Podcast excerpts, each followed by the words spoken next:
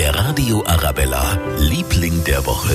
Und das ist diese Woche ein Mann, der sich für ein echtes Münchner Traditionshaus einsetzt, fürs Filmtheater am Sendlinger Tor. Das gibt schon seit 107 Jahren. Im Sommer könnte aber leider Schluss sein, weil der Pachtvertrag endet. Das will Oliver Pressmer verhindern und hat eine Online-Petition gestartet. Ja, meine Familie betreibt das Kino ja jetzt in der dritten Generation. Also mein Großvater, mein Vater, mein Bruder und ich. Und das ist nicht nur für mich besonders, sondern für sehr viele Münchner. Und viele haben da Erinnerungen dran und äh, wollen es ihren Kindern zeigen. Und gibt es einfach die verschiedensten Formen, äh, warum Leute an dem Kino hängen. Über 3500 Leute haben sich schon eingetragen bei der Online-Petition und wollen unser ältestes Kino in München retten. Der Radio Arabella, Liebling der Woche.